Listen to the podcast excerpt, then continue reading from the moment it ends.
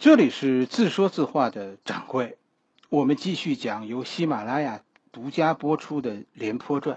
今天我们讲第十四回“十年和平”。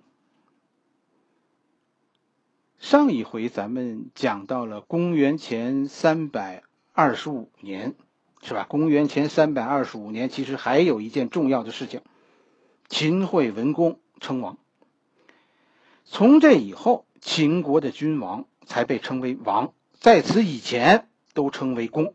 你比如说秦惠文公，在三百二在前公元前三百二十五年以后，才被称为秦惠文王。第二年，公元前三百二十四年，廉颇出生。我在微博里看到有有朋友问，是吧？应该怎么看待诸侯国称王？实际上，准确的称说法呀，不是称王，是相王，相互称王。我们习惯上管他叫互王，是吧？我我看大家主要问的就是这，这是不是和周天子叫板呢？我试着给大家解答一下。互王其实当然说这里边有诸侯自己的野心。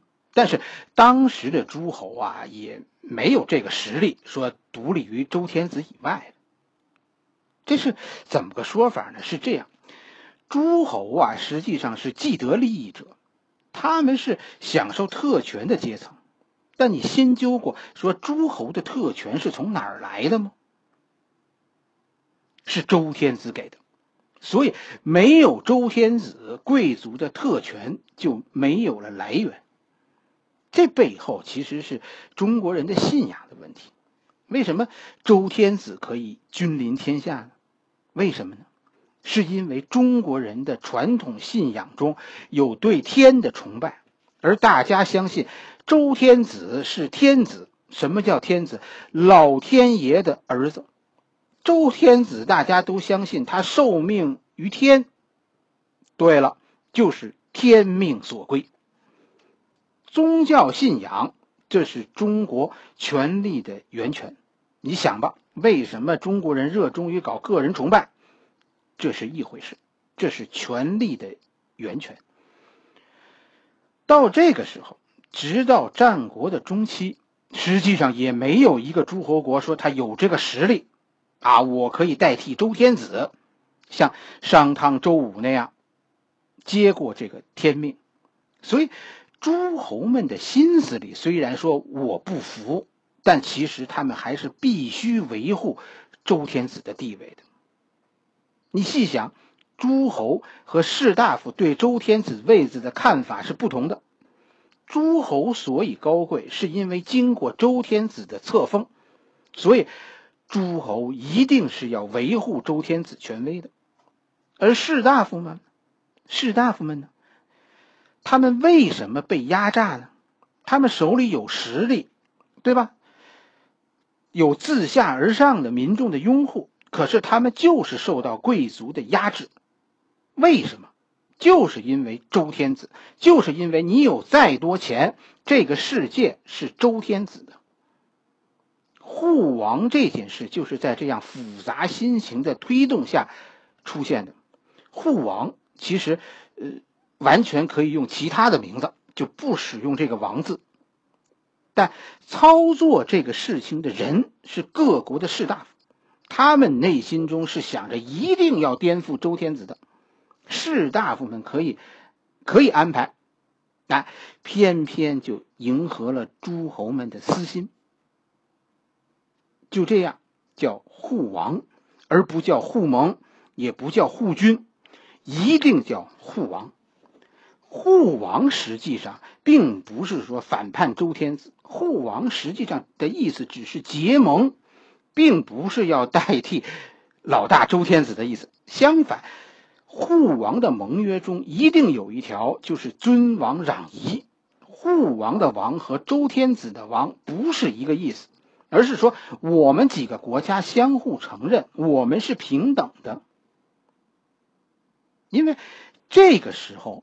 这些诸侯国的爵位是不同的，在那个讲究辈分的时代，大家其实在一起同盟很别扭的。战国七雄秦国、燕国、楚国是公爵，是吧？这这当时算算爸爸。赵国、魏国、韩国是侯爵，是吧？公侯伯子男，这是儿子。见了公爵、侯爵，按照当时的礼数，应该跪下给爸爸磕头。这让这三国不爽，但是还有更愤怒的人呢。谁呢？齐国呀，是子爵。赵、魏、韩现在虽然不愿意去见呃秦、燕、楚。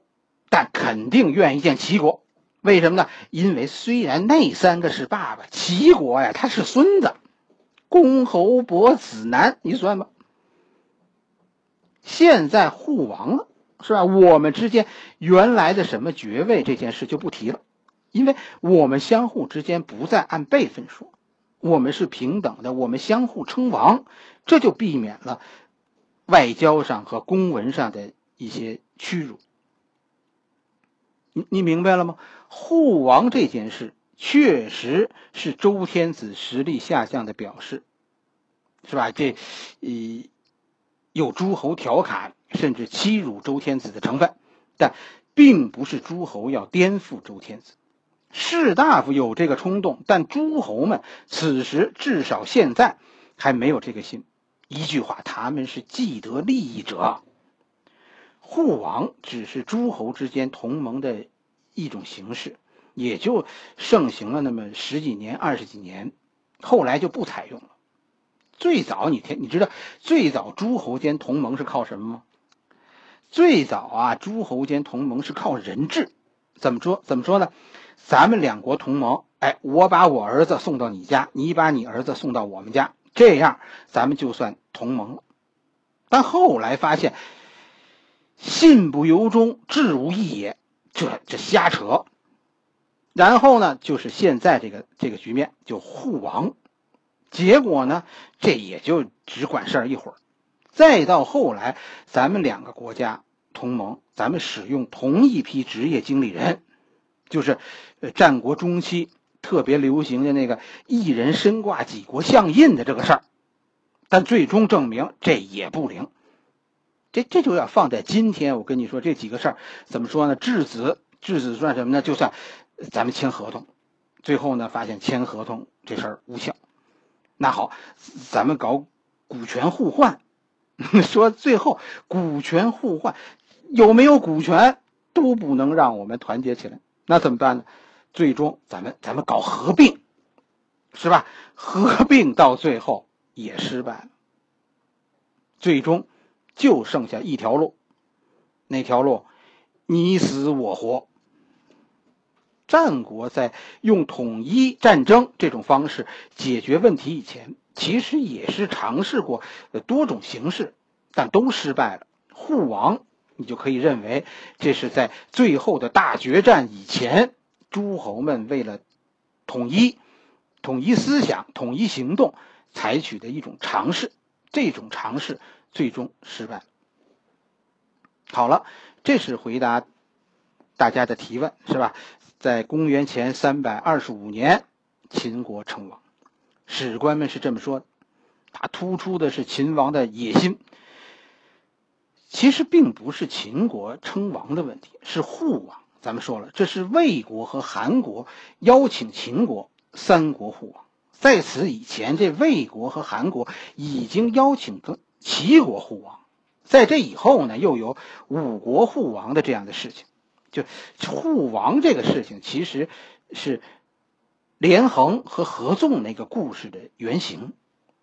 这个时候，就这段历史啊，其实历史上是众说纷纭，各种史书所记载的相互都对不上。最有名的一个故事就是呃苏秦和张仪的斗争，是吧？就是就是所谓的呃苏秦搞合纵。是吧？把六国统一成一个联盟，对抗秦国。然后呢？然后秦国用张仪搞连横，破了苏秦的六国联盟。最终六国被秦国各个击破。甚至后来说呢，苏秦和张仪啊，他们都是鬼谷子的学生。这又是鬼谷子学生们之间的斗争。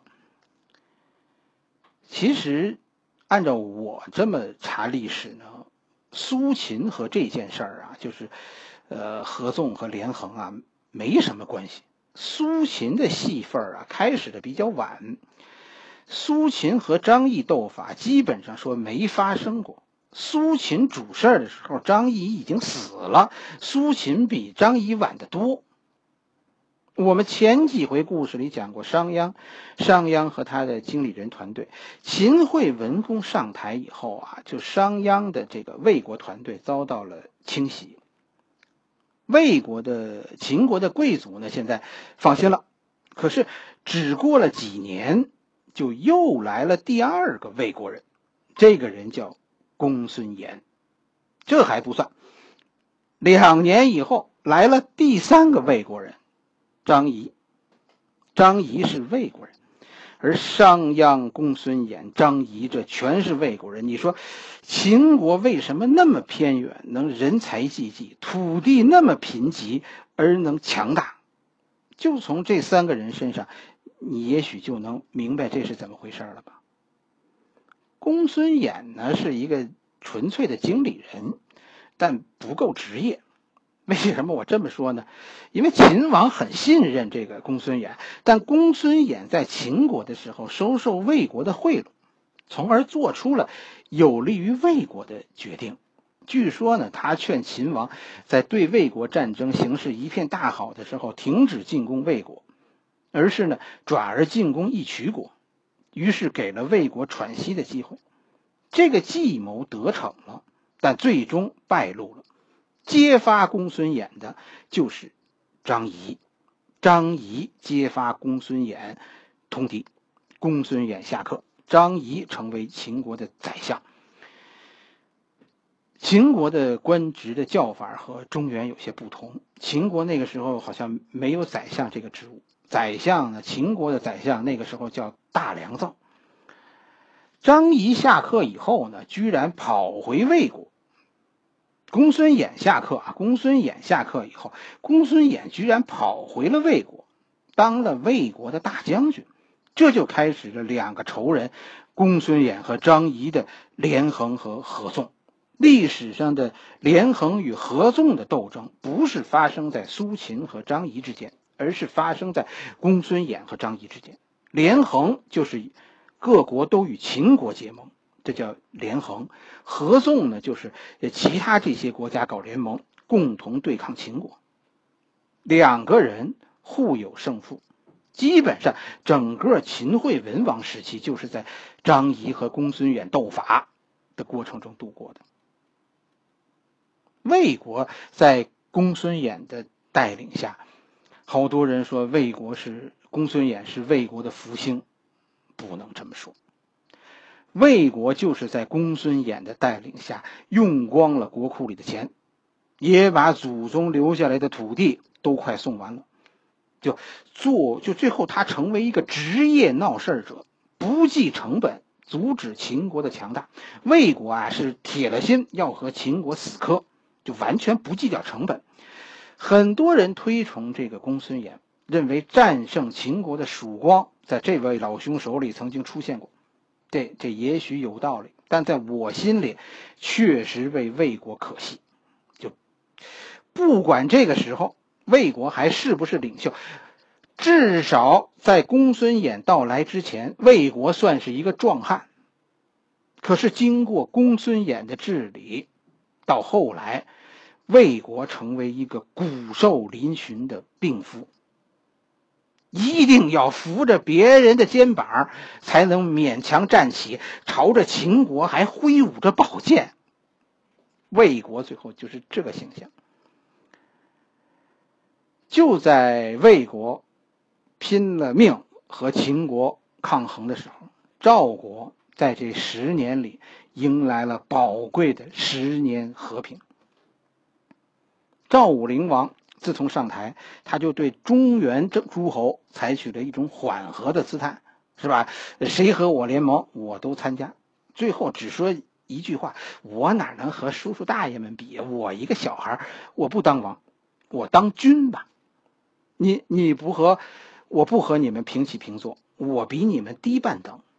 因此赵国有就在这十几年里，实际他置身事外，和中原几乎没有交往，更没有利益上的冲突，就是利用秦国被魏国牵制，无法顾及北部的时候。而此时呢，燕国因为魏国也是因为魏国忙于中原事务，所以无暇顾及燕国。赵国愣是在燕国和魏国之间挤出一条路。赵武灵王向北发展，取得了巨大成功。赵武灵王就在现在咱们大同附近。赵武灵王那个时候接连的建立了云门、雁门、云中三个郡。云门郡、雁门郡和云中郡，进而，在太行山上建立了代郡，并且鼓动中山国再一次脱离魏国。中山国后来成为赵国的一个粉丝。十年以后，当诸侯们在函谷关那里打的不亦乐乎，突然抬起头向北一看，我的天哪，不得了啊！赵国的国土现在扩出去了一倍都不止，原来就是一个狭长的走廊，现在居然变成一个三角形。邯郸、代郡、晋阳，几乎将整个太行山囊入版图，而且赵国现在开始组建骑兵军团。骑兵，我们知道廉颇就是著名的骑兵将领，但是。骑兵在战国对于咱们中原这些国家还是稀罕东西。我们中原人不骑马，为什么？我们坐车，骑马在那时候是个很辛苦的事情。当时胡人骑马，你知道胡人怎么骑吗？我们现在叫铲骑，就是他没有马凳，是吧？你说没有其他的东西都好说，没有马凳，这个马怎么骑呢？没有马凳，你在马上根本就没法坐稳，是吧？草原民族他们从小就在马背上长大的，所以他们能很好的掌握这种骑马技术。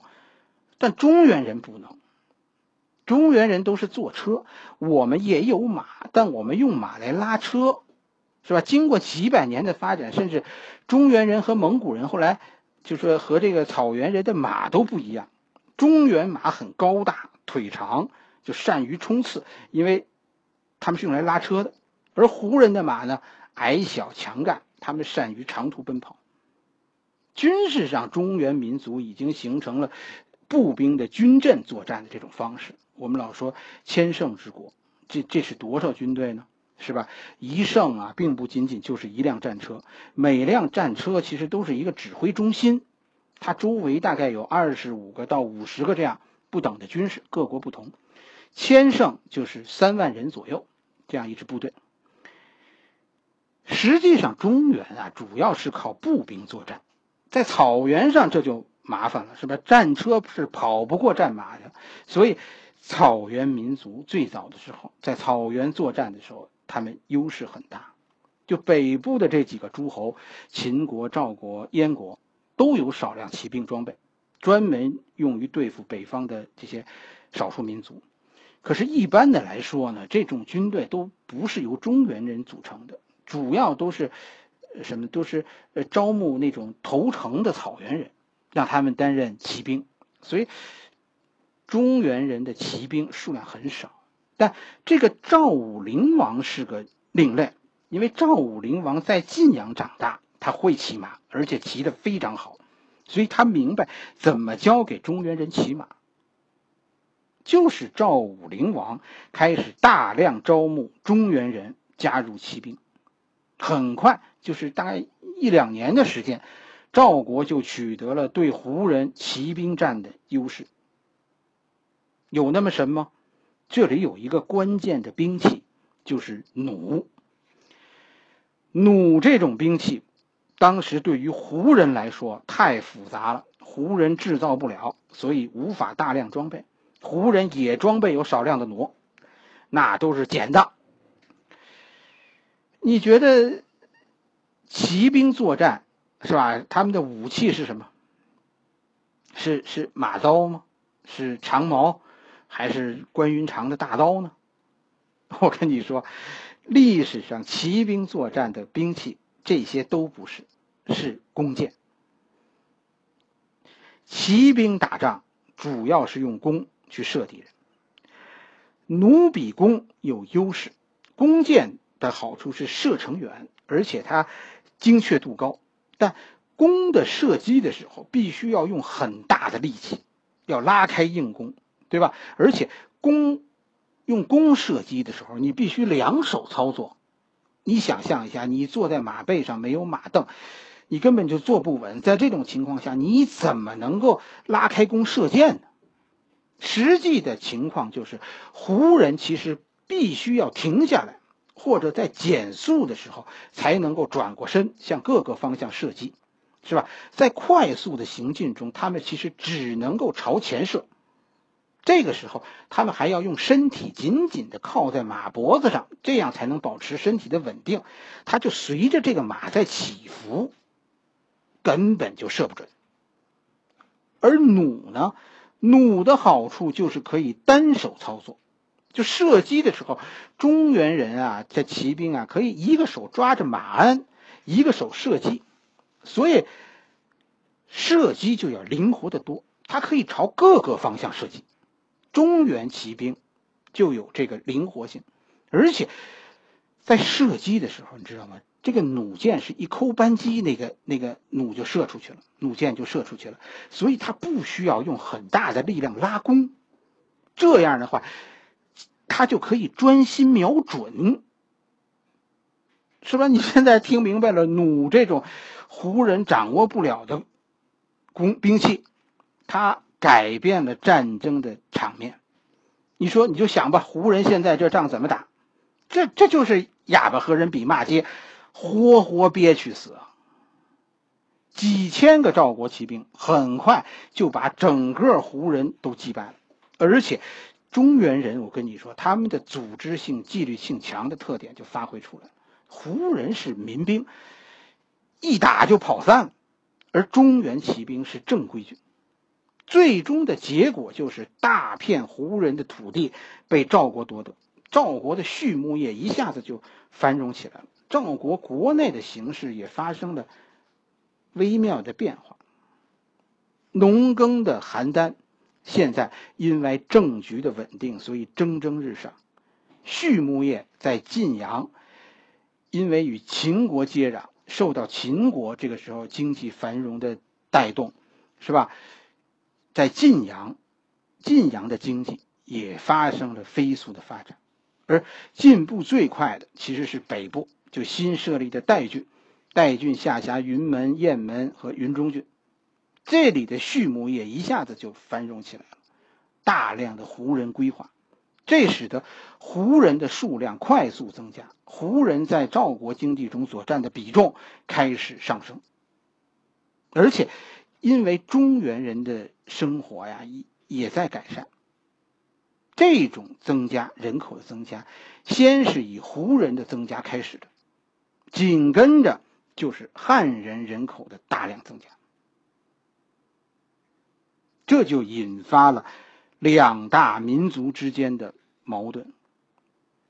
赵国就只用了十几年，就超过了公孙衍领导下陷入无休止战乱的魏国，成为三晋中最强大的国家。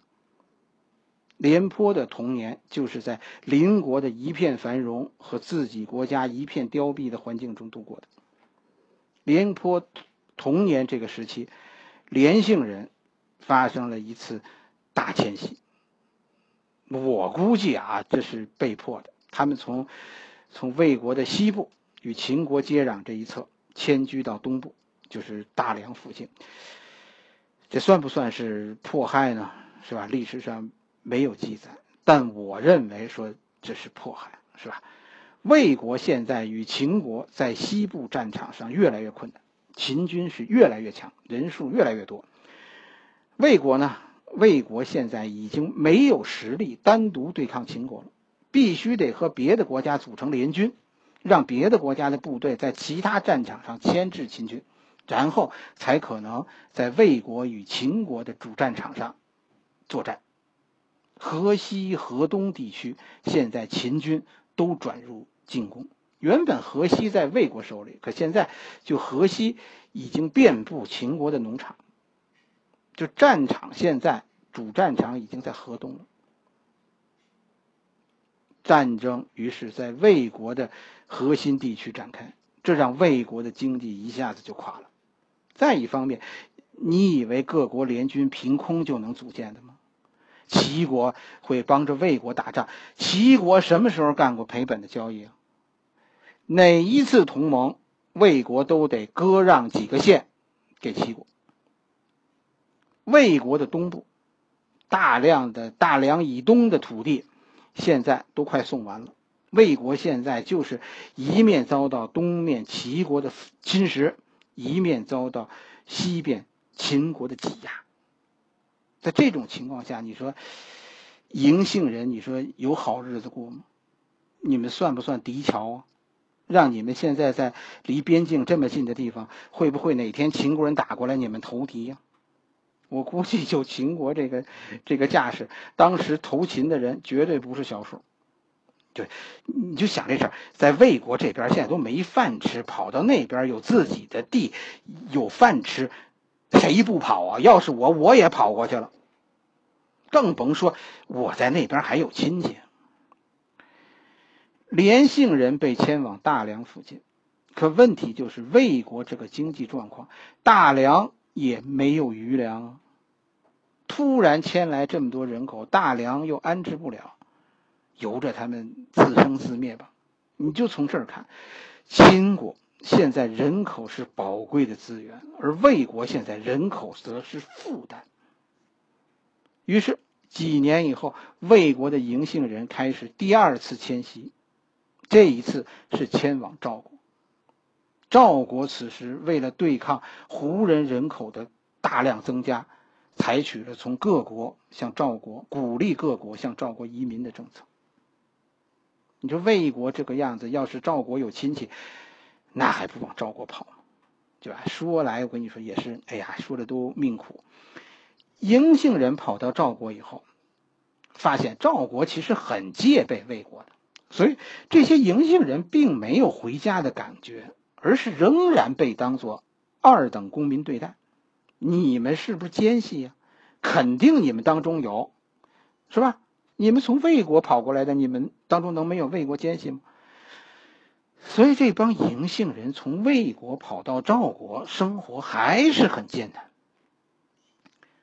赵国这个时候正正处在和平时期，是吧？再加上这个四下人口的涌入，邯郸一下子就人口爆炸。于是呢，于是赵国人又开始把这帮人迁迁往晋阳。嬴姓人在赵国没待了，在邯郸没待几年，又被大批的迁往晋阳，去晋阳开荒。廉颇一家是什么时候去晋阳的？这我不确定。反正廉颇是是骑兵，那他就应该是在晋阳参军的。晋阳。从这个时候开始，就从廉颇他们这些人的六国的移民迁往晋阳以后，晋阳迎来了一个大转折，就农业成分快速增加，胡人的成分现在开始被排挤。说真的，咱们这么说，你要是说比生孩子，还是农耕文化的效率比较高。就十几年以后，当这一茬孩子长起来的时候。胡人就处于下风了。胡人的城市晋阳，生生因为殖民政策被中原人占据了。